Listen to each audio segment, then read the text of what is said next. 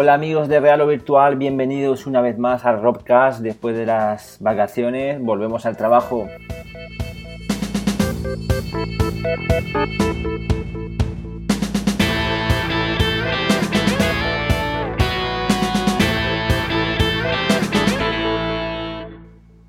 Muy buenas, Harold. Después de un mes sin programa habrá novedades, ¿no? Muy buenas, muy buenas a todos. Pues sí, ya, ya tocaba que volviéramos. Hemos tenido pues una semana, ha llovido un poquillo desde entonces. Ya ha pasado la racha de la resaca de, Facebook, ¿no? De comprar a Oculus. Y sí, hemos tenido por nuestra parte, Raro Virtual ha tenido la Murcia Game Party en Semana Santa. Algunos no han tenido ni vacaciones, han tenido que estar allí los cinco días. Especialmente Juan. sí, sí. Y bueno, hoy contamos con Sergio Hidalgo, creador de Dreamholes, con el que estaremos en la charla. Hablaremos con él, que tuvo la oportunidad de probar el DK2 en persona. Y bueno, aparte también nos contará sobre su nueva versión, cómo lleva el trabajo con el juego. Sí, la verdad que la charla promete es un juegazo que ha causado furor en el mundo de la realidad virtual, en la Murcia Game Party, la gente alucinado con el juego, menudos sustos y bueno, interesante, interesante, no se la pierdan.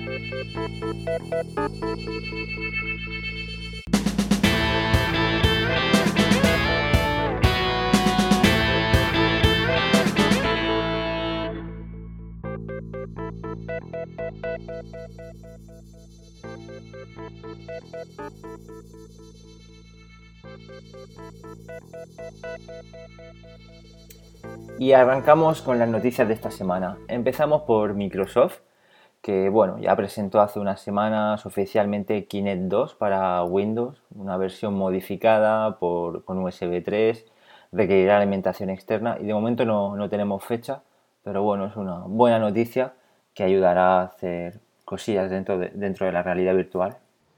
A mí lo que, lo que me parece raro es que los que han comprado la consola no vayan a poder enchufar el Kinect 2 en el PC, porque lleva un conector súper extraño que no es USB ni nada. Espero que saquen algún tipo de adaptador o algo, porque es que es un poco absurdo que te tengas que comprar otro Kinect, ¿no? puedes usar de papeles. Yo la 1 sí que sí que era un conector USB normal con driver no, no oficiales, funciona perfectamente. Claro, claro. A ver qué, a ver qué ocurre.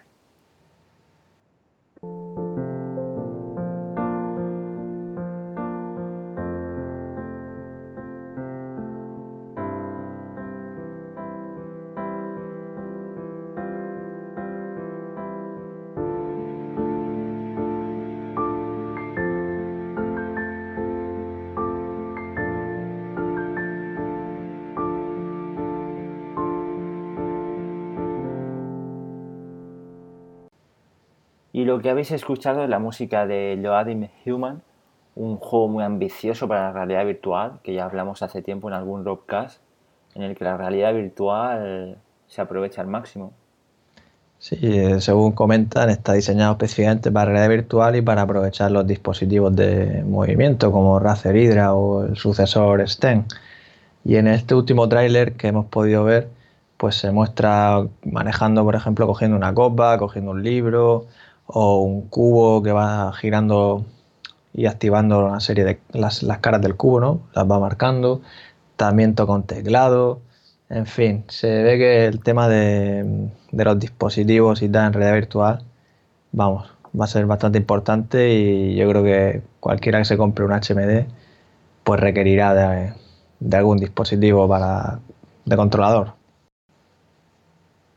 Hablamos ahora de Star Citizen, ya tenéis disponible en la página el vídeo con el show incluido de Chris Robert presentando el módulo de combate y la verdad que no, tiene desperdicio. Sí, bueno, la verdad es que hay que decirlo, un poco paquete en el control de la nave. Se pega una leche ahí con una antena. Pero bueno, el momento cuando se pone el casco lo, lo tira así para arriba, ¿no? Se lo pone y la gente grita y se abre el hangar la presentación es espectacular. Yo creo que él iba un poco, un, poco fuerte, se había tomado algún cubata que otro, porque luego se le ve en los siguientes vídeos del día después con un poco de, resaca. Sí, sí, a saber. bueno, y también se ha hablado del de Star Citizen, así que os recuerdo que aquellos que, compraron un pack o que se hayan apuntado, pues podéis uniros a nuestro escuadrón oficial de Raro Virtual llamado Rough Rifters. Y hablamos ahora de Oculus Rift. Ha vendido ya 25.000 unidades del DK2 hasta el momento. Los primeros en disfrutarlo serán los japoneses. Hablando de Japón, hay un vídeo bastante curioso en que se ve a Balmer probando una especie de toro mecánico. Es una demo en la que va a caballo. Y bueno, mientras que cabalga y tal, se le va y creo que le mete un golpe ahí. Madre mía, hay una en Japón. Y una cosa bastante importante que se comenta sobre el DK2 es que la latencia puede ser inferior a, los 20 milisegundos. Si comparamos con el DK1, este tiene una latencia de unos 50 milisegundos, que es básicamente desde que movemos la cabeza hasta que eso se refleja, o sea, nuestro movimiento se refleja en el mundo virtual. Y bueno, esto se debe, como conocemos, a la pantalla que trae nueva, la pantalla OLED y la baja persistencia. A ver si ya por fin de verdad queda en una anécdota, ¿no? Aquellos, esos mareos, ¿no? De hecho, en la Murcia Game Party hemos podido ver bastante gente que, bueno, nunca había probado el Oculus y se subían a probar el Fórmula 1 y claro, la velocidad y tal, pues cuando le quitabas el casco estaban verdes, mareados perdidos que no se podían ni levantar. Solo algunos, solo algunos. Bueno, había algunos que se lo quitaban y eso, hay casos, eso depende de cada uno. Y bueno, hablando de plazos, en principio no habrá retrasos, porque de hecho han dicho que ahora los que pidáis ahora el, el DK2 llegarán a partir de, agosto y los que lo pidieron en su día, cuando salió a la venta, en principio llegarán a, lo largo de, julio. Yo creo que esta vez lo tendrán mejor preparado y bueno, ya saben de antemano, bueno, 25.000 DK2 decían, pues supongo que lo, tienen tiempo ¿no? para fabricarlo y para gestionar ese envío masivo. Madre mía, estamos a, un par de meses de, espera y, enseguida los tenemos. Sí, lo bueno también es que ha salido la nueva versión del SDK de Oculus con una versión temprana para Windows solo que permite pues eso manejar las nuevas APIs como lo de posicionamiento absoluto para que los desarrolladores vayan ya integrando todas estas novedades. Y qué importante lo del posicionamiento absoluto. Ya en la Murcia Game Party mucha gente nos preguntaba por qué no nos seguía el movimiento cuando se asomaban por delante en la montaña rusa. Pues muy pronto esos problemas quedarán atrás. Sí, es que es lo típico, como cuando pruebas Tuscany por primera vez, te quieres asomar ahí por el barranco y miras más hacia abajo, ¿no? Pues es algo natural. Hablamos ahora de simuladores. DCS World es un juego de aviones, un simulador en el que a través de diferentes módulos, a través de Steam, podemos ir ampliando el juego. Pues bien, en su versión 1.2.8 dicen que tiene ya compatibilidad para Oculus Rift, pero parece ser que nuestros foreros lo han probado y de momento hay que esperar un poco, tiene algunos fallos, ¿no? Sí, se comenta que tiene un soporte inicial de Oculus Rift, pero bueno, por lo visto parece ser una especie de alfa o beta, porque por ejemplo nuestro compañero Altair comenta que tienes que separar los ojos de forma un poco incómoda para poder enfocar y que la cabina pues se ve todo un poco pequeñito, como si no estuviera bien la escala. Así que habrá que esperar un poquillo para, para poder jugar decente.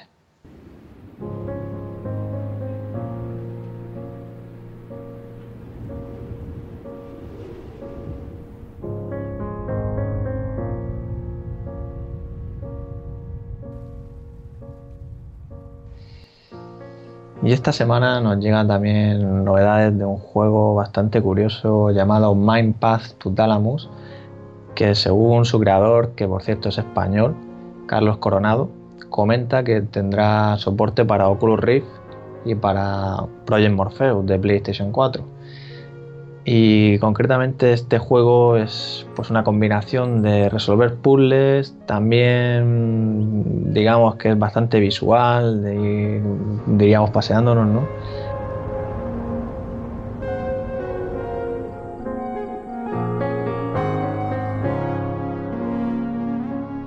Bueno, paseándonos y viendo la historia y recorriendo un mundo bastante impresionante que la verdad es que el tráiler pinta muy muy bien.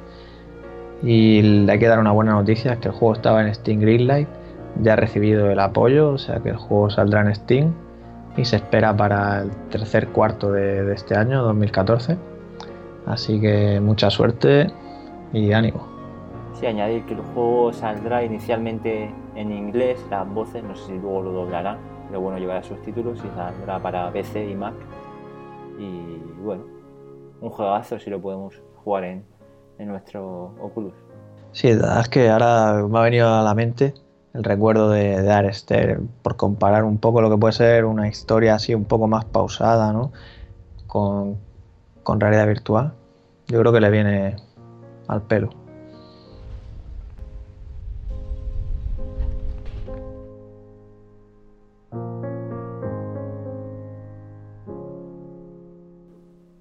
Y esta semana salen a la luz nuevos HMDs. El primero, eh, por parte de la compañía francesa Light Shadow, se trata de Neo Pro, basado en Android, con una pantalla bastante atractiva de resolución 2K y un FOB de 130 grados.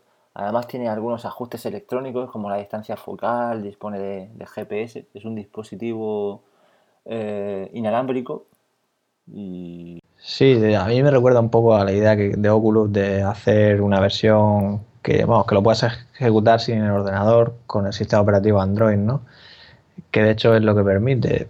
Tú puedes ejecutar cualquier aplicación con el HMD sin requerir ningún ordenador ni nada. O tienes la opción de, por streaming, de baja latencia, con un sistema propietario, que, es lo que comentan ellos, pues conseguir, pues eso, aplicaciones, juegos o cosas hechas con Unity o, vamos, para ejecutarlas desde el ordenador y tenerlas en el HMD. Sí, la, aparte de la, autonomía, dicen que durará unas tres horas. Bastante sorprendente si pensamos en, un móvil, pero a diferencia de, un móvil que ejecuta todo ahí, está todo el procesador aquí, efectivamente, como bien dices, hace un streaming. Y además dispone de una cámara para, también disponer de, de realidad aumentada. La verdad que está bastante completo y lo más sorprendente de todo es la, fecha. En principio estará disponible este, este verano. Y bueno, a ver si tenemos la oportunidad de testearlo un poco. Bueno, lo de la autonomía y tal, supongo que dependerá de si haces streaming o lo ejecuta el contenido, que, a fin de cuentas eso es un móvil. Mm. lo puedes ejecutar en el propio HMD. Y por otro lado, también se ha presentado el prototipo de Game Face Labs, que contará con una resolución de 2560 por 1440 píxeles, resolución que se cree que será la, que tendrá la versión comercial de Oculus Rift, pero bueno, no hay nada confirmado ni oficial. Y bueno, este HMD está basado también en Android, como el anterior, y tiene una arquitectura llamada SOC Tegra K1, capaz de mover pues hasta resoluciones de 4K, lo cual para ser lo que es un dispositivo con Android pues es bastante elevado, ¿no? Pero bueno, quién sabe. Esto es cuestión de ver si sacan algo en condiciones. Sí, lo que está claro es que van a salir un montón de HMDs. Oculus Rift ha abierto la, la beta, Sony ha seguido y ahora hay un mercado muy grande, muy competitivo. Y bueno, eh, veremos a ver quién saca el mejor software, un producto, relación calidad-precio mejor. Y, pero va a haber, va a haber para elegir. Y hablamos ahora de otro esperado, Omni sigue dando que hablar, ha logrado ahora una financiación externa de 3 millones de dólares y bueno, desde comentaron que también llevaría un dispositivo Bluetooth para poder utilizarlo con diferentes HMDs inalámbricos. Eh, estamos más ansiosos. Si todo va bien, llegará este verano, lo podremos utilizar junto a nuestro flamante DK2 y tenemos ganas ya de probar este bicho. Sí, eh, también nos ha enseñado un tráiler de Trau VR, el juego que están desarrollando específicamente para utilizar pues el andador y tiene que ser, bueno, curioso, ¿no? La posibilidad de moverte ahí, más con el DK2. Joder, yo es que esa combinación de andador la veo, pero está difícil, ¿no? Yo estoy deseando ya ver el, vídeo de Juan, lo habéis subido a eso, va a ser muy grande, es el vídeo más esperado, yo creo. Más que el DK2 es el vídeo con el Omni. Espero que no haya retraso y se mande ese pedazo de, paquete que tiene que pesar lo suyo pronto. cuando llamen al timbre a tu casa, aquí tiene su Omni. y bueno, cambiando un poco de tema, ah, os hablamos un poco ahora de la Murcia Game Party y más que nada dar las gracias a todos los foreros, a todas las personas de, de Murcia, gente que no es de Murcia, que se han acercado y que la verdad hemos disfrutado con la gente, hemos echado unas risas, hay muchísima gente que ha pasado por el stand de Real Virtual a probar el Oculus Rift, eh, diferentes demos que hemos puesto y no sé, no sé tú, pero vamos, hemos pasado muy bien. Sí, ha estado bastante, bastante bien. La verdad es que hemos acabado un poco rayados de tanto a la F4 en la montaña rusa, de parar la, la, montaña que subir a otro y tal, pero en general bastante bien. Yo espero que, que la cosa haya salido bien a la organización y que vuelvan a repetir el próximo año. Sí, todos los organizadores, los colaboradores han ayudado sobre todo mucho a Juanlo, que se ha tragado los, cinco días ahí, y la verdad es que se han portado de, muerte, mucha, mucha ayuda. Y a ver si el año que viene se repita, se, se, se, repite, se mejora. Esperemos que vayan más compañías de juegos. Es un poco lo que, lo que ha faltado un poco para que sea una, una gran feria de, de, nivel nacional o, o mundial, porque no algún día. Y tras la Murcia Game Party, vuelta a la normalidad, vuelta al trabajo, Raro Virtual sigue con cambios y mejoras. Y este martes anunciamos, este martes pasado, la beta de las fichas. Para aquellos que no se hayan enterado, hemos sacado un sistema de fichas en el que se podrán crear no solo fichas de juegos, sino también de dispositivos, es decir, por ejemplo, HMD, controladores, empresas, etcétera. Aunque ahora mismo estamos centrados en la parte de los juegos y las demos tecnológicas. Y necesitamos pues gente que nos ayude a probar el sistema, a dar de alta contenidos. Y cualquier opinión, sugerencia pues será bienvenida. Así que si tenéis interés en aportar y ayudar, pues solo tenéis que dejar un, un mensaje, un comentario ahí en el foro y estaremos encantados de daros permiso y y bueno, cualquier duda que tengáis, pues solo tenéis que preguntarlo. Eso, eso, real o virtual os necesita y bueno, sin adelantar nada, quien meta más fichas puede que tenga alguna sorpresilla que, que bueno, ya adelantaremos. Sí.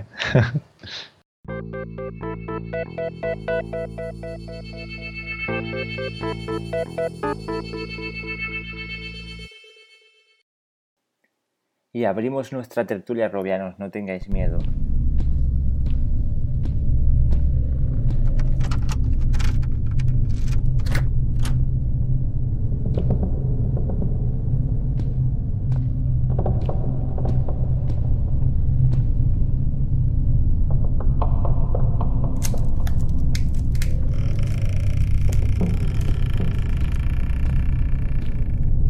Bueno, sonará esta, estos sonidos, ¿verdad?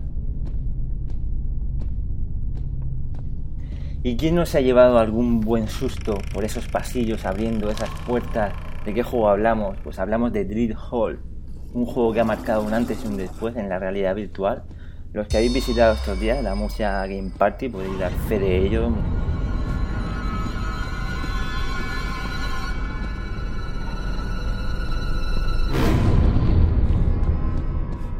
Es que muchos de vosotros habéis pegado saltos en la butaca estos días y aún tendréis pesadillas. ¿Verdad, Juanlo? Muy buenas. Muy buenas, pues sí, la verdad es que Drift Halls ha sido el juego más solicitado y el que más ha triunfado en la, en la Murcia Game Party. La gente ha alucinado, allá han llegado muchos valientes diciendo ponme algo que me asuste de verdad. Y hemos dicho, dios sí, ¿te quieres asustar? Pues ahora verás. Y efectivamente, o sea, con, con nunca fallas. Sí, sí, no tienen desperdicio, ya veréis el vídeo que estamos preparando, son muy buenas las reacciones. Y bueno, como adelantamos, tenemos ya por aquí nada más y menos que a su creador con nosotros, Sergio Hidalgo. Muy buenas, Sergio, ¿qué tal? Muy buenas, encantado de estar aquí hablando con vosotros. Gracias a ti por estar con nosotros, claro.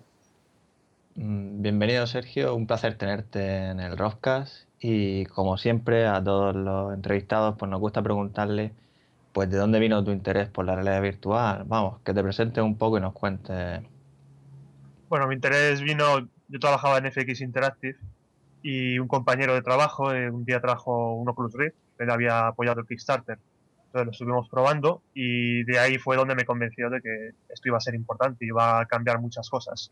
A partir de ahí ya me interesé, estuve investigando también por mi cuenta, eh, compré mi propio DevKit y luego cuando surgió la oportunidad con la VR Jam, estaba en verano, no tenía, tenía, bueno, tenía tiempo libre, no tenía que trabajar, pues decidí hacer un jueguecillo para, para el concurso. Y luego todo lo demás ya no me lo esperaba, nunca hubiera imaginado que hubiera tenido tanto tanta aceptación por los jugadores, pero bueno, sí, porque me, imagino que para ti lo de Dreadhall sería más bien pues un experimento, ¿no? Algo así, pues tu primer sí, básicamente era, era mi primer contacto con tanto con Oculus Rift bueno, y con Unity porque había usado un poco el motor, pero nunca un proyecto un poco más grande. Entonces era un poco una experiencia de aprendizaje para mí y por hacer algo simplemente tener un entretenimiento durante las vacaciones. Pero tampoco esperaba que tuviera que fuera fuera fuera, fuera a ser interesante para otra gente jugarlo. Claro, porque de hecho además el Drift Hall ganó una, una mención honorífica ¿no? en, el, en el VR Jam, o sea, que, que realmente es que te, te colaste en lo, en, lo, en lo, más alto, casi, casi sin quererlo. Sí, sí, sí, la verdad es que fue, fue bastante curioso, ¿no? Porque eh, todo el mundo lo daba como ganador y yo no, no, me lo creía en ningún momento que fuera a ganar, pero parecía que a la gente le, le, gustaba más que a mí incluso el juego. Sí, porque además resulta curioso porque muchos de los, de los assets que utilizas en el juego son assets de Unity, ¿no? Porque, por ejemplo, sí, sí, era... la, típica niña del exorcista, como, como la llamo yo, esa la he visto en muchas demos de, de Unity, o sea, que fue más o menos coger, ponerlo todo junto, pum, y, y hacer los sí, laberintos. Y... yo creo eh, casi todos, no, no, no sé si todos, pero casi todos son assets o bien de Unity o bien de alguna otra página web que tienen assets para, para ese tipo de usos. Los puedes bajar y meterlos en tus juegos. Realmente no hice, hice muy poca cosilla, eh, algunos modelos sueltos, pero no, no hice demasiado por mi cuenta. Puedes juntarlo todo. Sí, sí, no, la verdad es que el resultado, vamos, ha sido fantástico, desde luego, porque yo recuerdo también la primera vez que jugué Drift Halls, pues realmente ha sido la primera experiencia en Oculus Rift que, que me ha hecho sentir incómodo, porque además yo también he jugado, bueno, claro, no, no se puede comparar, pero yo he jugado juegos de miedo en el monitor y demás y pues sí hay alguno que te ponen los cascos más o menos tal, pero, pero Drift Halls al principio es que consigue realmente que, que, que te sientas inquieto, que, que, te apetezca encontrar la salida porque es que es agobiante cuando, cuando no tienes mucho bagaje todavía en, en realidad sí. virtual y en este tipo de experiencias, pues es curioso cómo, cómo consigue hacerte creer que, que estás ahí y que tu vida corre peligro realmente la realidad virtual hace que, que, sea muy distinto de verlo en un monitor. No poder escapar, el estar dentro del entorno, cambia muchas cosas. Sí, hay gente que, bueno, ¿no te acuerdas, Juanlo? Cuando yo lo probé por primera vez en, en casa de Juanlo y estaba también eh, Elena, programadora de Real Virtual, y fue alucinante porque, bueno, yo lo, me lo puse por, por, primera vez, lo estaba pasando miedo, eh, literalmente, pero Elena, que lo estaba viendo al lado mío, no, no, no estaba jugando, estaba sí, mirando, la, pantalla la, pantalla y estaba pasando más miedo que nosotros. O sea, es que fue, fue alucinante. La verdad que, era unas sensaciones increíbles. ¿Y para crear este juego, te inspiraste en algún otro título o fue simplemente decir, voy a hacer un juego de terror? Eh, en realidad fue, voy a hacer un juego stealth, porque mi idea no era originalmente hacer un juego de terror, sino un juego de, de escapar a los enemigos, que no te vieran, donde tenías que que más o, más o, menos evitar a ciertos enemigos que andaban por los pasillos y llegar a un, a un destino final, a una escalera de salida. Y el problema fue que cuando lo probé me daba miedo a mí. Entonces a partir de ahí empecé a pensar, bueno, a lo mejor esto tiene más sentido como un juego de terror más que como un juego de, de infiltración. Sí, y fui metiendo nuevas mecánicas más inspiradas en el terror. Por ejemplo, en ese punto ya metí las estatuas, a la chica esta. Y la verdad es que funcionó, funcionó muy bien. Eh, el otro juego creo que también podría haber sido interesante, pero me parece que fue una buena decisión. Sí, por eso mí. Y, y, los sonidos sobre todo, porque el hecho de que vayas andando y escuches cosas, de repente cuando se escuchan pasos y sonidos y crujidos y demás, yo creo que eso añade muchísimo a la, a la, a la inmersión. Sí, es una de las cosas que también mucha gente no, no le da mucha importancia, pero creo que la realidad virtual no solamente mejora la inversión a través del aspecto visual, sino a través del aspecto sonoro, como al girar tu cabeza los sonidos parecen venir de la posición correcta, eh, aumenta mucho más la sensación de inmersión gracias a, a ese efecto. Y la sí, gente yo... no suele darle mucha importancia, pero creo que también es muy relevante. Sí, yo estoy totalmente de acuerdo y es algo que el sonido siempre ha sido, bueno, entre comillas, el patito feo en el tema de los videojuegos. La gente nunca, no sé, parece que siempre se ha centrado más en los gráficos y en los efectos, pero ahora con la realidad virtual yo estoy seguro de que esto, esto va a cambiar. Ya lo dijo hace un montón de años George Lucas cuando hablaba de que el, sonido era el 50% de la experiencia cuando ves una película, y ahora ya pues con los nuevos avances de, ahora que parece que se quiere dar caña también al tema del sonido binaural para que realmente te, te metas utilizando auriculares, pues estoy seguro de que, de que, vamos a ver muchos avances en sonido en, en, los próximos días, en los próximos meses. Sí, hay una empresa, no recuerdo el nombre, pero están haciendo una solución para integrar sonido binaural en el motor Unity.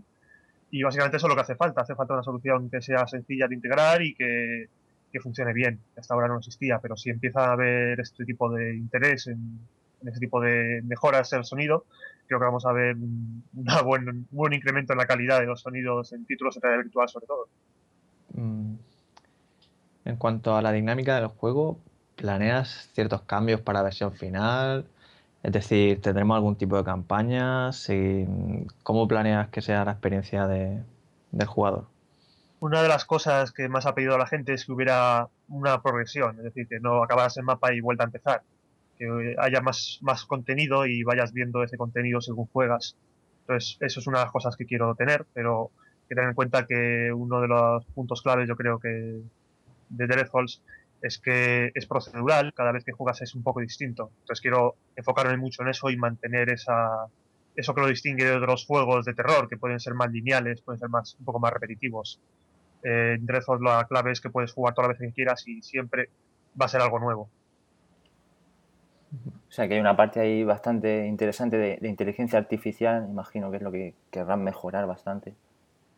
Sí, vamos a mejorar, bueno, inteligencia artificial, el movimiento de los enemigos nunca me ha gustado mucho porque era un poco robótico.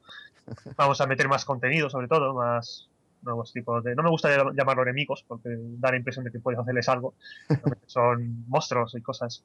Sí, porque eso sí que no va a cambiar, ¿verdad? O sea, tú vas a seguir siendo, estando totalmente indefenso y el objetivo es simplemente esquivarlos y escapar. Eso es. Eh, puede que haya más formas de interactuar con ellos, pero eh, nunca va a ser tengo un arma y voy a cargarme a los enemigos, que se pierde el miedo de, estar indefenso. sí, es que yo creo que entonces se perdería la esencia un poco de, lo que es el juego y, como dice antes, ya hay juegos que hacen eso, pues ¿por qué no? Death que, que, siga, que siga igual, o sea, un survival horror en, el que el objetivo sea ese, simplemente sobrevivir. Entonces, por ejemplo, podría haber mm, distintos tipos de, de ambientes, o sea, aunque, el, aunque siempre sea un mapa aleatorio, pero no sé, para que no tenga siempre el mismo tono de color, no sé, como, un, tipo de, mazmorra diferente que tú puedas verlo y digas, ah, pues mira, esto parece que, que estoy en un castillo, o estoy en, una alcantarilla, o estoy en... Sí, esa es un poco la idea, tener un poco más variedad de contenidos, de estilo visual, cambiar, simplemente cambiando ya los colores parece que es un sitio distinto, pero también estamos generando nuevo, nuevos contenidos gráficos para tener más, más distinción entre varios ambientes. Vale, ¿y has pensado la idea de incluir algún modo multijugador, cooperativo, por ejemplo? ¿O estaría bien ir con algún compañero para pasar menos miedo? ¿Lo, valoráis?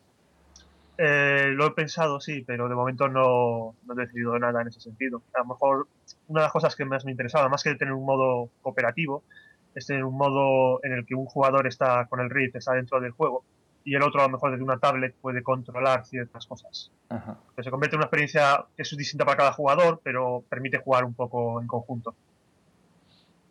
Mira, eso puede ser, puede ser interesante también porque tú puedes ir con, con los enemigos. claro, viendo por dónde va el otro y dedicar, dedicarte un poquito a, es un poco la idea. eso puede, puede dar mucho juego también, desde luego. Pero bueno, de momento no he decidido, no he decidido nada en ese sentido. Yo es que cuando vi el último tráiler que publicaste, que te escondías ahí en la esquina, entraba la gárgola y la música, tío, que ya te pone ahí en situación. se me ocurrió la idea esa de pensar, hostia, ¿y si hay otro compañero, yo qué sé, se pusiera en la otra esquina, hiciera algún ruido, alguna historia, ¿no? no sé, es donde la dinámica del cooperativo sí que le vi sentido ahí, pero entiendo que, que es algo que, que es para más adelante. Es un coste también bastante grande. Sí, sí, exactamente. Cooperativo que funcione entre realidad virtual y demás pero hay un juego que lo está haciendo, eh, no recuerdo el nombre. Sí, ah, Spectre, Seekers creo que se llamaba o algo así. Se llamaba Spectre Seekers, pero no sé si cambiaron el nombre. Para... Sí, luego se lo cambiaron cuando hicieron la campaña de crowdfunding, sí. Y ese sí que, sí que tiene modo cooperativo y demás. Sí. Y luego estáis valorando la posibilidad de ofrecer algún tipo de dispositivo orientado a la realidad virtual que pueda funcionar, como es, yo que sé, Racer Hydra o un andador, estaría bien para ir por esos pasillos bueno, eh, por lo que sé, hay una Omnix, me parece que lo, conoceréis. Sí. Eh, el, Virtus Omni, por ejemplo, nosotros hemos comprado uno y estamos esperando que apoyamos la campaña de Kickstarter en su momento y estamos esperando recibirlo. Pues una de las cosas que tiene, en teoría, no lo he probado, pero se supone que es que es muy fácil de integrar con juegos, aunque el juego no lo dé soporte de forma nativa. pues, aún así, si es fácil dar soporte de forma nativa, pues seguramente esté interesado. El Hydra es un poco más complicado porque para integrar bien el Hydra necesitas cambiar un poco el diseño de cómo interactúas con el juego. Entonces, bueno, tengo un Hydra, de, lo está probando con algunos, algunas demos y demás, pero todavía no he decidido si merece la pena hacer una integración específica por esos cambios que requiere, básicamente, para que poder sacarle partido realmente al, dispositivo. Claro, hombre, estaría bien en el sentido, por ejemplo, de que en realidad virtual siempre es muy importante, creo yo, lo de tener un, tener un avatar, o sea, mirar al suelo, ver tus piernas, ver tus brazos. Y claro, en el caso del Hydra, pues imagínate, poder usarlo para abrir puertas, interactuar, pero claro, es lo que tú comentas, que ya hay que, hay que valorar si, si la complejidad que, que, implica hacer esos cambios merece la pena llevarlo a cabo. Pero vamos, a mí personalmente me encantaría, desde luego, poder tener ahí el, avatar virtual, poder interactuar con, con, las mazmorras, abrir la puerta, bueno, sería chulísimo. Sí, la verdad es que funciona muy bien. Yo por lo menos cuando probé algunas demos que usaba Hydra, funciona muy bien eh, meterte en situación, porque ves tus manos, puedes interactuar de una forma un poco más directa. El tema, los problemas que tiene Hydra, uno de ellos es que ya no se vende, de hecho. Bueno, ya no se fabrica, mejor dicho. Y hasta que no salga la nueva nuevo dispositivo que está en Kickstarter ahora mismo, eh, bueno, STEM, STEM eh, pues no se sabe muy bien a por dónde va a ir ese tema. Entonces, un poco estamos todos esperando a ver qué pasa. Efectivamente, porque está STEM y también está PrioVR, que es la competencia de STEM. Se supone que los dos van a llegar más o menos al mismo tiempo. Y yo creo que también la, la, comunidad nuestra, por ejemplo, hay mucha gente que está ante la duda, ¿no? Decir, me compro uno, me compro otro, y es que ahora mismo ninguno de nosotros realmente sabe si los dos van a llegar a triunfar o si al final uno se va a comer al otro. Y ahora mismo pues es complicado también decantarse por, por uno o por otro, porque por lo que sabemos los dos ofrecen un SDK, los dos ofrecen integración con Unity y tal, pero, pero claro, es que ahora mismo el, el nicho de usuarios que hay, del, la cuota de mercado es insignificante, comparada sobre todo también pues con Oculus Rift y demás. Entonces, pues bueno, yo supongo que, que quizá dentro de un par de meses pues ya lo podamos tener todos un poquito más claro y ya también vosotros podáis tomar la decisión de, de si le dais o no le dais soporte. Pero bueno, yo en cualquier caso me alegro de que por lo menos lo, lo estéis considerando y, lo estéis pensando. Sí, incluso aunque para cuando saquemos el juego no le demos soporte, siempre se puede hacer una actualización, es decir, eso no es. No, no cerramos puertas en ningún momento. Claro, pues nada, por si hay alguien de, de Sixsense o de PrioVR que esté escuchando el podcast, ya pueden, ya están tardando en enviarle a Sergio un kit gratuito para que lo vaya a probar. Sí, sí. Por cierto, tengo una, una preguntilla en cuanto al motor has comentado que bueno, empezaste con, con, Unity, imagino por la sencillez y tal. Y hace poco se anunció Unity versión 5. Esto, digamos que es una actualización que no tenéis que hacer nada. Es ya una duda un poco personal o, simple. ¿O vais a seguir utilizando Unity 4? ¿Sabes un poco cómo va? Eso depende, depende un poco de. Siempre se puede hacer una prueba de actualización y ver, ver un poco qué pasa, ¿no? Porque tampoco me gusta tanto. Eh, no creo que cambiemos a 5 de momento, porque el proyecto ya lo llevamos muy carrera en 4 y no solo es, el motor, sino es que tienes plugins que están preparados para ese motor que estás usando, es decir, tienen más, más complejidades de las que puede parecer en un primer momento. Pero por mi parte yo he actualizado mi licencia a Unity 5 porque quiero continuar usando Unity, la verdad es que me parece un motor muy, muy fácil de usar, muy rápido sobre todo para trabajar y muy, muy potente. Lo que puedes hacer con él es bastante impresionante dedicando un poco de esfuerzo. Entonces, mm, yo por mi parte sigo apostando por Unity, pero no creo que adapte el juego a, la versión 5, a no ser que vea una ganancia muy clara.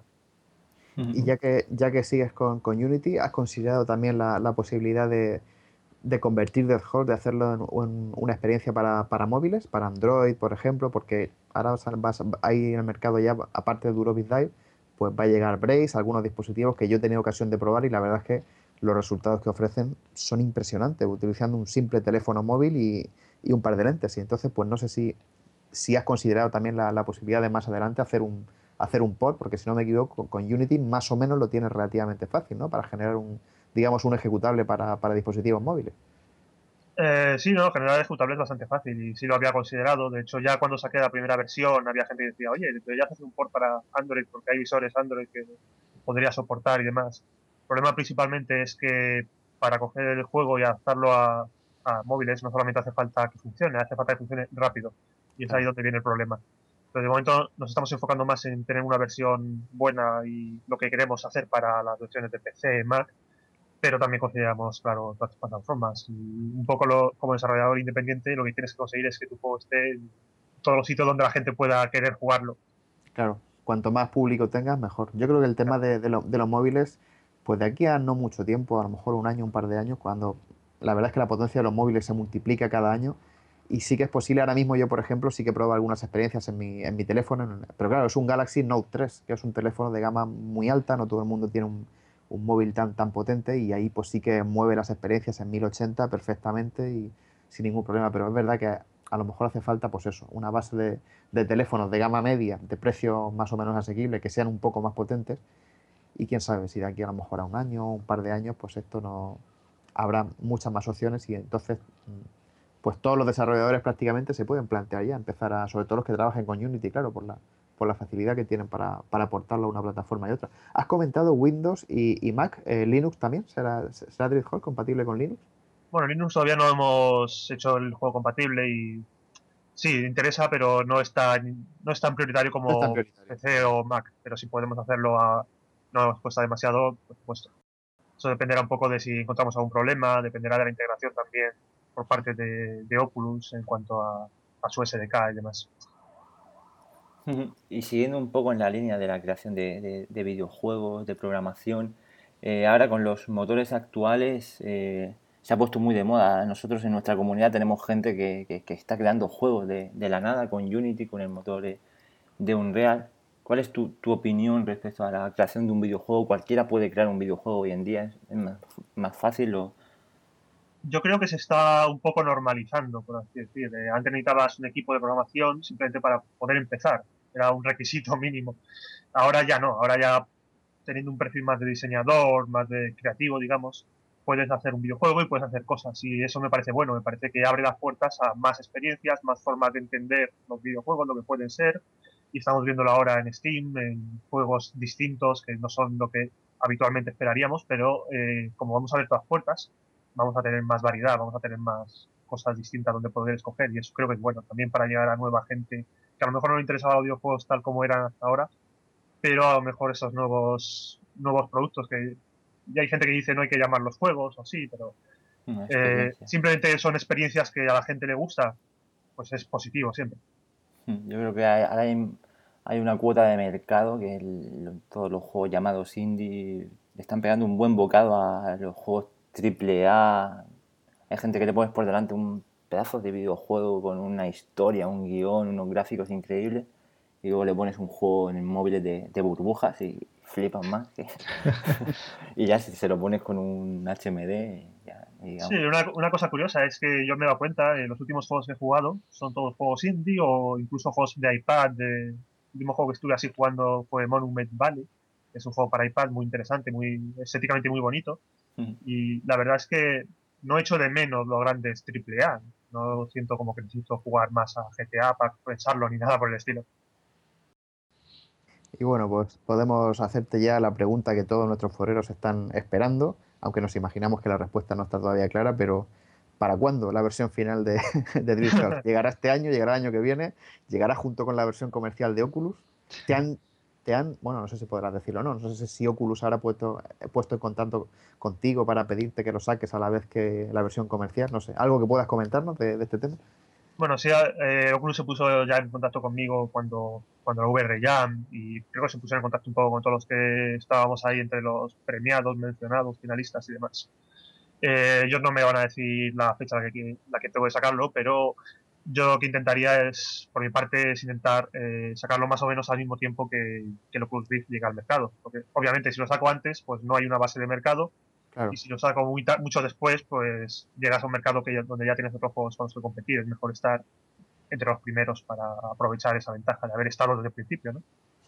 Lo que sí estaría bien, que me, me, imagino que lo estaréis considerando, es pues sacar una demo actualizada, pues por ejemplo, cuando, cuando tengas en tus manos ya el DK2, Ilio, porque claro, por lo, que, por lo que entendemos, la mayoría de las demos y juegos que existen para el DK1 no van a funcionar correctamente en el DK2 si no se, si no se adaptan, si no se recompinan con el nuevo SDK de Oculus. Eh, supongo que tendremos una versión nueva, una demo actualizada de, de Dread Halls. Una idea que había, que había planteado era, cuando saquen el SDK nuevo, era integrar simplemente el tracking de posicionamiento en la versión que ya está disponible. Eh, me gustaría hacer una, tener una demo siempre ahí para que la gente pueda probarlo y decir, bueno, esto es lo que vas a, un poco, un poco una prueba de lo que vas a encontrar en la versión final, aunque no tenga los mismos gráficos, aunque no tenga el mismo contenido, pero te da un poco el sabor de boca que luego puedes encontrar en la versión final.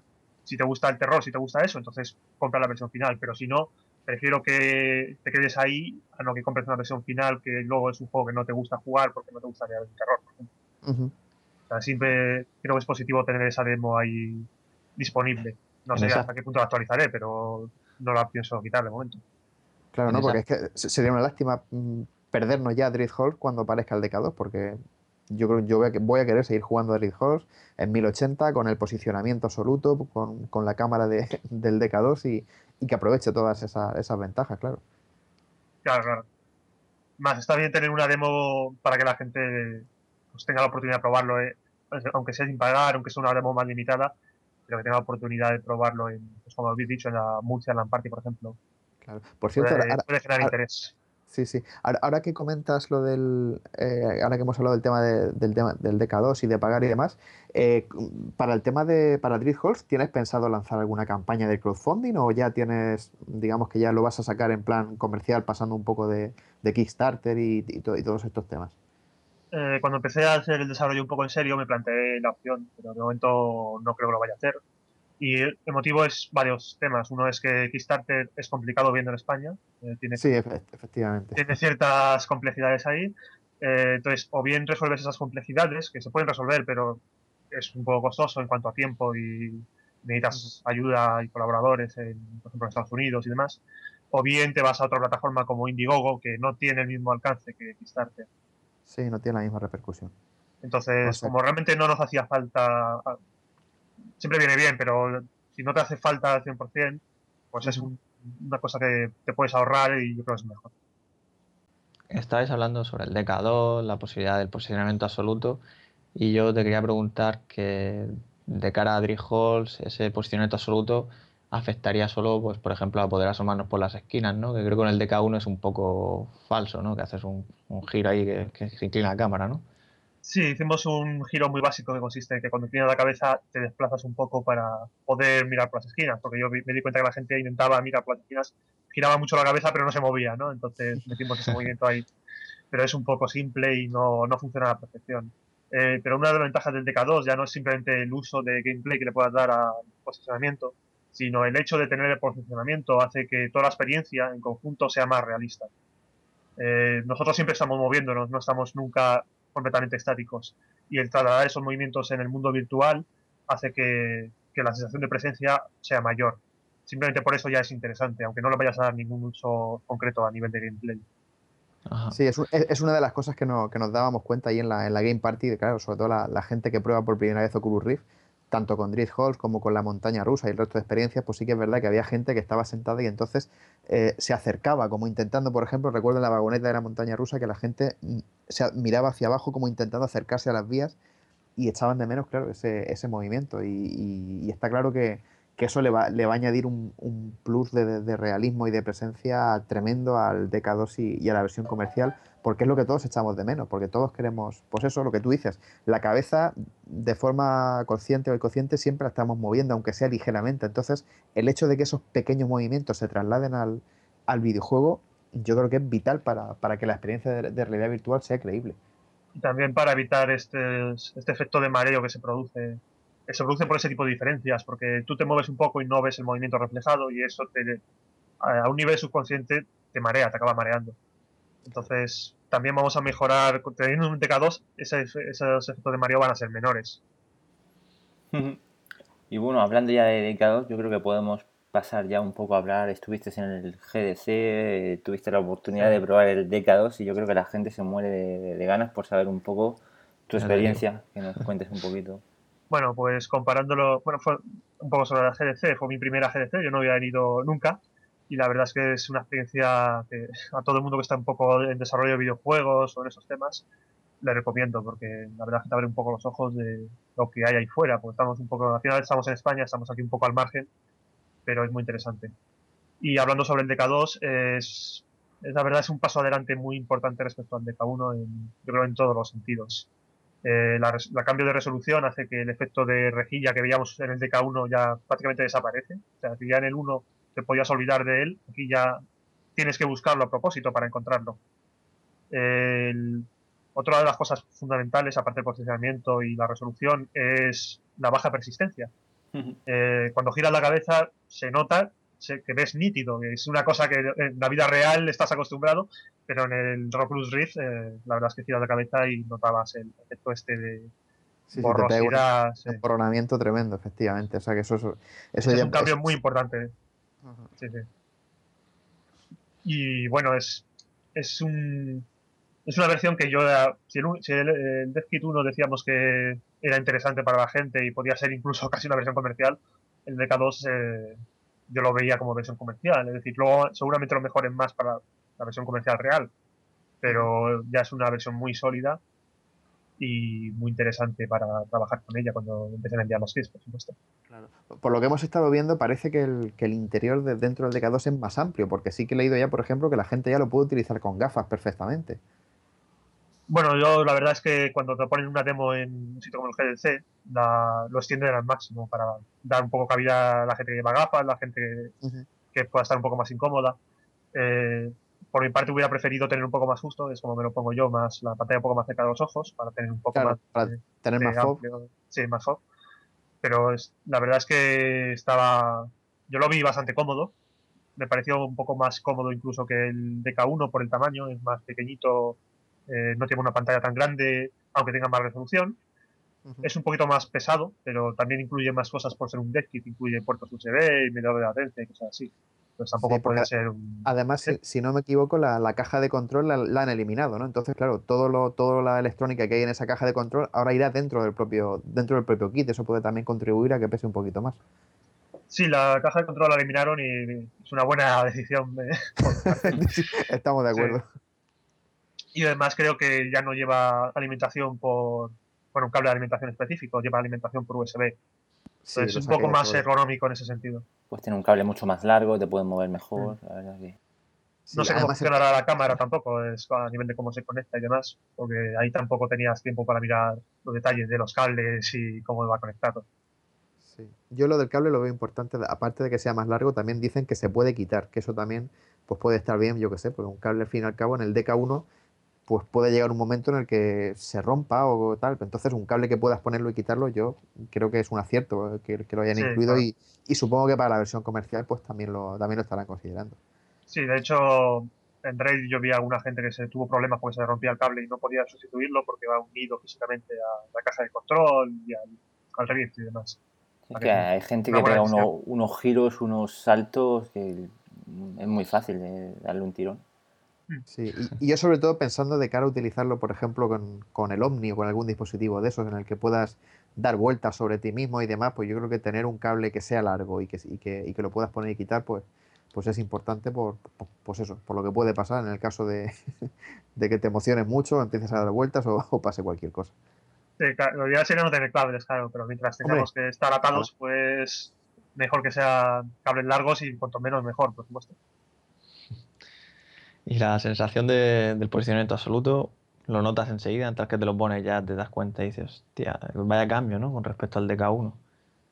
Casi que es lo que no notas, más, bien que más que lo que notas. Es no notas que cuando te mueves, eh, esa sensación rara que tienes en el Oculus Rift ahora mismo, en el DK1, eso ya no lo notas, lo ves mucho más natural. Y ese es el cambio, ese es precisamente el que parece un mundo más natural, es la, ventaja respecto al, al 1. Eh, una de las cosas que, hay gente, por ejemplo, en, nuestra comunidad que, critica mucho, que tal, es el tema de, la pantalla OLED que utiliza una, matriz Pentile, igual que la, pues, la que utiliza Samsung en, en, los Galaxy, con lo cual pues no todos los píxeles son igual de grandes y, el miedo que hay, entre comillas, es que, también esa matriz Pentile pueda hacer que la calidad no, sea tan, tan buena como, como cabría esperar. Mm, para ti, mm, no sé, ¿has notado algo? ¿Has visto los píxeles, has comentado antes que el efecto rejilla prácticamente desaparece. ¿Para ti no es, un obstáculo el hecho de utilizar una, matriz Pentile en, el DK2? Yo creo que, yo diría que gracias a que hace que el efecto rejilla sea menos, menos apreciable, es un paso adelante incluso. Eh, la resolución ya es bastante alta, es decir, eh, bueno, obviamente no tiene la misma resolución que una pantalla retina a nivel de todo lo que ves, ¿no? Pero sí es bastante alta como para que no sea un problema como para que puedas ver las cosas y distinguirlas bien aunque estén más lejos. Y eh, obviamente siempre está la, guerra por tener más resolución y se habla de 4K y demás. Pero a mí me parece que estamos en un punto donde ya la resolución ha dejado de ser el principal problema en el DK2, por lo menos. Sí, una, una de las cosas que, que- que se comentaba mucho en el DK1 es también la, la pérdida del efecto 3D a partir de cierta distancia, claro, porque como a- al ser la resolución tan baja, pues digamos que la gente lo comparaba con un, como si nosotros fuéramos dentro de una especie de burbuja en la cual lo ves todo, ves la profundidad, ves el 3D, pero a partir de cierto sitio, como ya los píxeles están tan lejanos, tan emborronados, pues ya parece que la sensación de profundidad se pierde cuando a, a- ciertos metros. Ahora en el DK2 imagino pues que la sensación de 3D perdura más en la distancia, ¿no? Eh, bueno, eso no, no te lo puedo decir porque la, la tenemos que proveer al espacio que no tenía era una habitación un poco grande, pero una habitación, a fin de cuentas. Ah, probaste la la gente de, De de Knight. Knights, ¿no? Sí. Vale, vale. Supongo que la gente que probó el IF VR este, bueno, IF Valkyrie, Sí, el Val- Valkyrie. eh, lo, te podrá contestar mejor a eso. Entiendo que sí, la burbuja ahora será más, más grande, considerablemente más grande por el cambio de resolución, pero es que también hay un tema que mucha gente olvida y es que la sensación 3D no es solamente parte de lo que te da el Oculus, sino que también los desarrolladores tenemos que hacer por incrementar esa sensación de 3D mediante el uso de sombras, mediante el uso de colores. Es decir, hay muchos, muchas cosas sutiles que influyen en eso, que también se, donde se puede jugar mucho, más allá Sí, de sí, la o sea, resolución. Aparte de lo que es la propia separación de las cámaras, la resolución, mm, hay otras otras otras formas ¿no? de, de- de- de aumentar Sí. esa sensación. Por ejemplo, una de las cosas que hace que, aumenta la sensación 3D es el posicionamiento, el posicionamiento absoluto. Eh, cuando te mueves la cabeza de un lado a otro, ese efecto parallax que generas, que las cosas que tienen más cerca se mueven, se mueven más que las cosas que tienen más lejos, las ves cambiar más de posición, eso también aumenta el efecto 3D. Entonces, lo que se gana por un lado, pues lo, lo puedes completar con lo que ganas por, por otro tipo de, de indicativos que recibe tu cerebro en cuanto a profundidad. Entonces, para ti, Sergio, ya el DK2 lo consideras como una versión muy próxima a lo que puede ser ya un producto final con lo que probaste, porque a mí, por ejemplo, cuando lo cuando mostramos el DK1 aquí en, en Murcia, hay mucha gente que eh, sin decirle que era un prototipo te lo decía ya, es que veía un poco la resolución, los píxeles, gente que se fijaba, que a lo mejor no es experta en videojuegos, pero te lo decía. ¿Tú crees que si esa, ese mismo DK2 se lo, ponemos a la misma gente, no, no nos va a decir esos detalles? yo creo que no van a centrarse tanto en esos detalles, va a ser más, es mucho más la potencia de la experiencia lo que vas a notar, más que la resolución baja, porque ya te digo, no deja de ser un problema. También ten en cuenta que estando acostumbrado al DK1, pues el cambio de resolución lo vas a notar mucho. Entonces, eh, va, va a parecerte mucho mejor. A lo mejor si llegas de nuevas que no has probado ningún, ninguna práctica virtual, dices, oh, la resolución no es tan buena pero es, es suficientemente buena. Es decir, es suficientemente buena para crear juegos, incluso simuladores de vuelo y cosas así, donde tienes que ver objetos lejanos y poder tener una experiencia sólida. Por supuesto, luego se puede mejorar más, claro.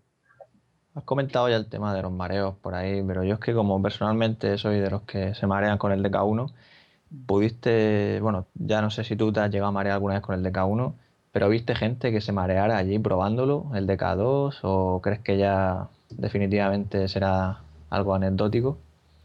Eh, yo me mareaba también con el DK1 cuando empecé con él y tuve ese tiempo de adaptación hasta que ya un poco mi cerebro se, aco- se acostumbró a tratarlo de tratarlo de una forma mejor, no tan agresiva. Pero cuando estuve allí no vi la verdad, tampoco estuve mirando al resto de gente, ¿no? Estaba más centrado en mi experiencia, pero no vi mucha gente que tuviera problemas de ese estilo. También las demos que eligieron eran demos donde está sentado, entonces son un poco más ideales para gente que, llega de nuevas, que no tiene esa, resistencia ya de haber probado antes el Oculus, aunque dice la primera versión, digamos. Supongo que el, el efecto del posicionamiento absoluto y la mayor resolución y el, sobre todo el, el panel de baja persistencia van a ayudar mucho en que ese efecto no sea tan, tan pernicioso para la gente que lo prueba de nuevas. Sí, yo imagino que si te pones a dar volteretas y a girar giros 360 y tal, pues al final pues te marearás, pero por, por cojones, ¿no? Pues igual que te maneres en, la vida real. Claro, claro. pero también siempre hay un, un punto donde el movimiento no está resuelto, es decir, tú te mueves en un escenario, pero en, tu, en la vida real estás quieto. Y eso en sí es, es un problema. Sí, Eso ahora que, ahora que has comentado eso. Recuerdo que el tema de la cámara tenía el inconveniente de, que si te ponías de espaldas a ella, pues como que no funcionaba igual de bien. ¿Pudiste probar algo en este sentido? Bueno, yo las pruebas que hice fue no de ponerme de espaldas, porque estás en una silla que está, está fija, pero sí de mirar hacia atrás. Y la verdad es que no noté nada raro. O sea, tiene bastante bastante ángulo de giro y no sé si tendrá algún tipo de, predicción de movimientos. Eh, supongo que el, el software que tiene es capaz de predecir cuando te sales un poco de rango que estás todavía en la misma posición o no te has movido demasiado, pues no notas tanto que haya perdido se haya perdido el posicionamiento absoluto. Sí, yo imagino que Oculus también con, la información de los sensores del propio Oculus Rift, si en algún momento eso te das completamente la vuelta, pues es posible. Leí que, que iban a, que en ese caso implementaban el modelo cabeza-cuello, que es lo que, bueno, lo que has usado tú en DriftHall, por ejemplo, y que yo creo que con la información de los sensores, pues pueden ser capaces más o menos de, de hacer que no nos demos cuenta si, bueno, pues si no tardamos mucho tiempo en volver a girarnos, supongo. Por ejemplo, lo típico, ¿no? Pensar en, un simulador de vuelo, de que estés persiguiendo, siguiendo a un enemigo y gires la cabeza hacia atrás para mirarlo. Yo creo que si en un momento dado miras hacia atrás y luego vuelves a mirar hacia adelante, es que probablemente ni, ni te des cuenta. Otra cosa distinta sería pues que te pongas a dar vueltas en un andador, por ejemplo, ahí es posible que sí. Pero para el uso normal, sentados, yo creo que incluso aunque giremos del todo la cabeza a 180 grados durante un momento, yo creo que ni nos vamos a enterar yo creo que tiene más ángulo de visión del que la gente supone. O sea, tiene las lucecillas estas que son las que detecta, también lo tiene por los laterales. Entonces, aunque te gires bastante, es capaz de seguir detectando la posición. Eh, si te giras 180 grados, evidentemente lo va a perder, pero si es un giro rápido no te vas a dar cuenta, tú mismo te estás moviendo. Eh, es cuando estás continuamente pues, en posiciones extrañas, cuando puedes tener problemas. Porque estás sentado en una silla, como estás normalmente en un ordenador, y aunque estés jugando con el Oculus Rift, estás más o menos en esa posición de frente, no creo que vayas a tener nunca un problema que pierdas en pierdas posicionamiento. Yo la verdad es que me, quedaría muy contento si nos ofrecieran, ya sea en el DK2 o en la versión comercial, simplemente la, opción de tener dos cámaras. Poner una delante y una detrás y, ya que, el SDK de Oculus se encargue de, que funcione bien. Creo que, leí algo de que John Karma que estaba, estaba viendo, programando, desarrollando algo de, en esta posibilidad, pero la verdad es que lo leí un poco de pasada y no, no me quedé, pero, pero juraría que sí que han estado haciendo algún tipo de, pruebas y, no sé si para la versión final tendrán, tendrán pesado algo. Hombre, yo creo que la mayoría de gente no necesita dos cámaras, pero estaría bien si pudieras conectar una segunda cámara. Y a la gente que quiera realmente tener ese tipo de experiencias en que está de pie, sejilla y demás, que a lo mejor son una minoría, pero que puedan tener esa opción también. Sí, yo creo que está muy bien porque es que cambia muchísimo. O sea, de hecho, hubo, unas pocas personas en la Game Party que, que nos pedían jugar de pie y, nos comentaban que, claro, que la experiencia se, se multiplicaba, la, sensación de inmersión muchísimo más, porque claro, al ir tú de pie, igual que el personaje del juego, pues es lo que comentabas tú antes, que desaparece el problema de, que vas sentado o flotando, esa, esa sensación. Sí, bueno, veremos a ver lo que, lo que sacan para la versión comercial. Creo que será una evolución de lo que vemos ahora en el DK2, pero a lo mejor nos sorprenden. Quién sabe. Ahora que hay más dinero. Yo creo que es importante, porque sobre todo si juegas con un Hydra o algo así, al final a mí me pasaba mucho que, empezaba mirando al frente, pero lo mismo terminaba mirando hacia atrás. Y tenía que llevar cuidado por el tema de los cables, ¿no? Pero es que cuando te metes en el juego, pues ya te pierdes, ¿no? Particularmente a mí me gusta, mucho jugar de pie. Me gusta, siempre, siempre que puedo juego, de pie con el, con el Hydra en la mano. De hecho, el vídeo que hice de Drift Halls para el canal lo, lo grabé de pie y y bueno, es, es, que cambia muchísimo, o sea, el hecho de, jugar sentado a, jugar de pie. A nivel de la escala, de la altura, se nota. También hay que tener en cuenta una cosa, y es que uno de los problemas que teníamos en el DK1 era que iba perdiendo un poco el posicionamiento por fallos de propios, los propios sensores. Pero ahora con unos sensores mejores y con el posicionamiento absoluto, ese drifting pues no va a desaparece del todo. Y en cuanto al evento en sí, había mucha expectación por probar el DK2, había colas. ¿Cómo estaba montado el tema? Eh, verdad que había bastante expectación, eh, tanto por el DK2 como por el proyecto Morpheus de Sony. Eh, se conformaban colas muy rápido, yo estuve listo de estar de los primeros, pero la verdad es que llegabas un poquito más tarde ya te tocaba esperar bastante. Y una de las cosas que más me llamó la atención es que ya no solamente podías probar eh, un Rift en, la, en el stand de Oculus, sino que estaban por toda la exposición. Había empresas que no estaban haciendo nada de realidad virtual, pero que lo usaban como un reclamo, como forma de promocionar sus otros productos. Entonces, te daba la sensación un poco de que era una feria donde la realidad virtual ya era, estaba presente en muchos sitios.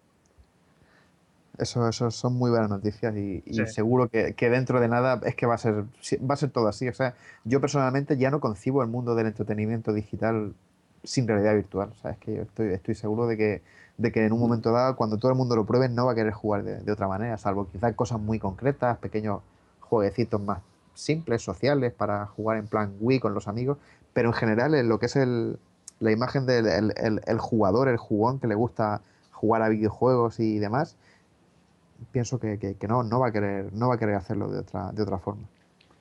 Entonces, tal como lo pintan, no, no era algo secundario la realidad virtual, sino que era el centro de atención del GDC. Yo diría que sí, fue el centro de atención de este GDC. Y no solamente, ya te digo, a nivel de gente que se centra en realidad virtual, sino desarrolladores de juegos que están enseñando su juego, pero lo están enseñando en un Oculus Rift. Aunque su juego a lo mejor eh, lo van a sacar en Steam en monitores normales, pero la forma de enseñarlo es poner un Oculus Rift y poner a la gente a jugar. Entonces era, estaba presente en todos los sitios un poco. Por cierto, quería preguntarte, ¿tuviste ocasión de probar el de Sony, el Project Morpheus? No tuve ocasión porque me enteré de que había que haber pedido, pedido un ticket de, para poder probarlo antes de, antes de tiempo. Entonces tenías que llegar por, la mañana, pedir el ticket y luego te decían a qué hora tenías que ir. Cuando yo fui ah. ya era demasiado tarde y no iba a estar al día siguiente, entonces no pude, no pude probarlo. Conozco gente que lo ha probado y un poco la percepción que tienen era que, aunque está un poquito por detrás del DK2 de Oculus, no están mucho por detrás, es decir, están muy avanzados ya para el tiempo, el tiempo que han tenido para desarrollarlo. Son, buenas noticias. ¿Tuviste la oportunidad de conocer al equipo de Oculus, a Palmer o a, alguien? Sí, conocí a gente de Oculus y de hecho hubo una, una, pequeña reunión en un bar y demás donde estaba gente de Oculus, organizada por Oculus. Al día siguiente también hubo otra donde también estuvo Palmer y alguna gente de Oculus. Sí, estaban por ahí, son bastante accesibles, no, no tienen ese, ese alejamiento en cuanto a no vamos a alejarnos con las masas, sino que están ahí con los desarrolladores, están conociendo a la gente también.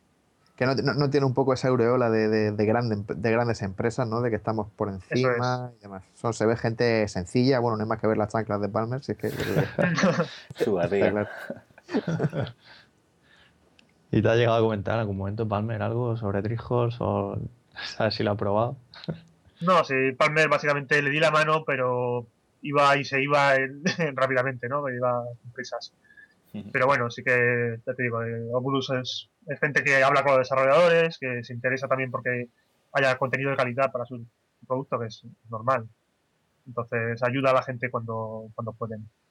Y bueno, pues ya que hemos comentado ya ampliamente sobre Drift Halls y sobre GDC, pues vamos a también aprovechamos la ocasión para preguntarte, Sergio, por lo, que ocurrió poco después de, GDC, que fue la, adquisición de, Oculus por parte de Facebook, que bueno, ha desatado una tormenta de reacciones en todas las redes, en nuestra propia comunidad. Hay gente que lo defiende a muerte, gente que, que piensa que esto es el fin de Oculus. Nosotros, pues ya superado un poco la tormenta, pues pensamos que es una que al final eh, va a ser algo bueno para, para Oculus y para la red virtual, pero no sé, tú como desarrollador eh, y como usuario también de, Oculus Rift y de, la red virtual, ¿qué piensas de todo esto? ¿Qué, ¿Qué, te parece? La verdad es que cuando me enteré me sorprendió, me sorprendió mucho, me parecía que era una broma o algo así. y una de las primeras cosas que piensas es, ¿y qué tiene que ver Facebook con realidad virtual? No, no te imaginas el por qué. Luego dices, bueno, tiene que ver lo mismo que tiene que ver Microsoft cuando sacó su Xbox con el mundo de los videojuegos, o lo que tiene que ver Google cuando sacó Android, ¿no? Bueno, cuando compró Android, mejor dicho. Efectivamente. Eh, al final, si quieres que algo sea masivo, quieres que llegue a todo el mundo, pues necesitas una cantidad de dinero que tienen que ser masivas para llegar ahí. O bien Oculus se convierte en una empresa gigante como puede ser Apple o como puede ser eh, Facebook, o necesita el apoyo de unas de esas empresas. Y si tienes que decir, pues yo creo que Facebook es de las mejores opciones, eh, comparado con Apple o comparado con, con Microsoft, porque sabemos que Facebook no va a desmembrar la empresa, no la va a desintegrar y a porque hace la tecnología, la va a dejar funcionar como ha funcionado hasta ahora. Obviamente habrá, habrá cambios, como no, pero creo que esos cambios van a ser necesarios y van a ocurrir de todas formas, pues si queremos una red virtual que llegue a todo el mundo, que llegue a millones de personas. Sí, yo, yo sobre todo pensaba, por ejemplo, en el caso de Microsoft, que ahora mismo parece que es la única empresa de, de, de software de entretenimiento, pensando en la división Xbox, que no ha anunciado nada todavía relativo a la red virtual. Entonces, probablemente si hubiera sido Microsoft quien, quien se hubiera hecho con Oculus, pues lo habría intentado derivar antes o después a, su consola y eso pues yo creo que, que habría sido un desastre, vamos, para, para que, que, hubiera sido un tema exclusivo para, para la Xbox. Y, la verdad es que coincido que, siendo Facebook una empresa que en principio no parece que no se casa con nadie a nivel de hardware, si realmente hacen lo que dicen de, de darles carta blanca y que, pueda, y que Oculus pueda operar de forma independiente, pues seguramente sea una de las opciones, si no la más buena, pues quizá la menos mala o como queramos llamarlo. Sí, también hay un tema, y es que hay que pensar un poco más allá de Oculus y ir a, la realidad virtual. Lo que queremos no es tanto que, que, Oculus esté ahí, sino que haya realidad virtual y que sea una plataforma. Entonces, una vez ha conseguido eso, si Oculus se cierra, va a haber otras alternativas. Y va a haber otras empresas que van a estar ahí dando ese servicio que la gente quiere. Efectivamente. O sea, de, lo que se trata es de que la realidad virtual despegue o haya despegado ya como, pues, como ya sin duda lo ha hecho. Y, esto ya, pues yo creo que estamos todos de acuerdo en que es imparable. O sea, ya sea Oculus o sea Sony o sea quien sea, la realidad virtual ha llegado o está a punto de llegar y, nada puede cambiar eso. Además van a haber alternativas, ya mucha gente está sacando HMDs, eh, diferentes carcasas, eh, no va a haber solo Oculus, eh, como hemos podido ver. Sí. Yo lo que sí que tengo curiosidad es por saber qué piensa Valve de todo esto, porque creo que son casi casi los únicos que no se han pronunciado todavía, porque parece que tenían un, una especie de matrimonio perfecto con, con Oculus. Ah. Soporte para Steam, pero desde la. Pero sí que se le ha ido gente, ¿no? Yo creo que no. Aparte de que se ha ido mucha gente de, de Valve a Oculus, pero desde la adquisición de Facebook, yo que, creo que no han abierto la boca y me tiene un poco con la mosca detrás de la oreja. Sí, la verdad es que no sé muy bien por dónde, dónde irán los tiros. Pero también es una cosa, si quieres preguntar a Valve, a lo mejor la forma más fácil es llamar a Oculus, porque mucha de la gente que estaba, estaba trabajando ahora está en Oculus. Entonces, es interesante. Pero de momento siguen ligados al software, al videojuego, y tienen un mercado ahí, están dando muchísimo soporte a la, gente indie. Yo creo que están haciendo su papel y, van a dar un soporte brutal de, software. Yo creo que van a intentar unir plataformas. Yo, yo creo que esta gente no, no la va a cagar. Sí, de, hecho lo comparas con, otros desarrolladores de, dispositivos HMD y Oculus son bastante abiertos en cuanto a tienen unos foros públicos donde puede entrar todo el mundo, tienen un SDK que lo puedes bajar, no tienes por qué dar razones, pero simplemente te registras y te lo bajas. Es mm. decir, no, no están intentando cerrar su plataforma de momento. Así que espero que sigan un poco en ese planteamiento porque también a ellos les funciona bien, es decir, que crea más contenido para su plataforma de esta forma. Bueno, pues vamos cerrando esta magnífica charla con Sergio Hidalgo. Ha sido un placer hablar con él sobre su pedazo de juego, sobre el GDC, sobre DK2. Y nada, por mi parte le doy las gracias. Ha sido un placer. Pues yo lo mismo digo porque además este programa era uno de los que yo más, ganas tenía de hacer hace ya un montón de tiempo por la, por la gran admiración que tengo por, por gente como Sergio que es capaz de coger y, y de la nada, en nada de tiempo, desarrollar una experiencia como Drift Hall que ha llegado a, tantas y tantas manos, ha asustado a tantísima gente y como ya digo yo, admiro muchísimo la gente capaz de, hacer cosas como esta y nada, Sergio, pues muchísimas gracias por, estar con nosotros en este programa. Pues muchas gracias a vosotros por contar conmigo. Eh, la verdad que ha sido un placer y espero también que vuestra página siga adelante. Es una de las páginas, creo que la única que está cubriendo realidad virtual en español y necesitamos eso, necesitamos también que llegue a la gente. Muy bien, pues muchas gracias a todos, como siempre, por escucharnos y la semana que viene más. Hasta la próxima.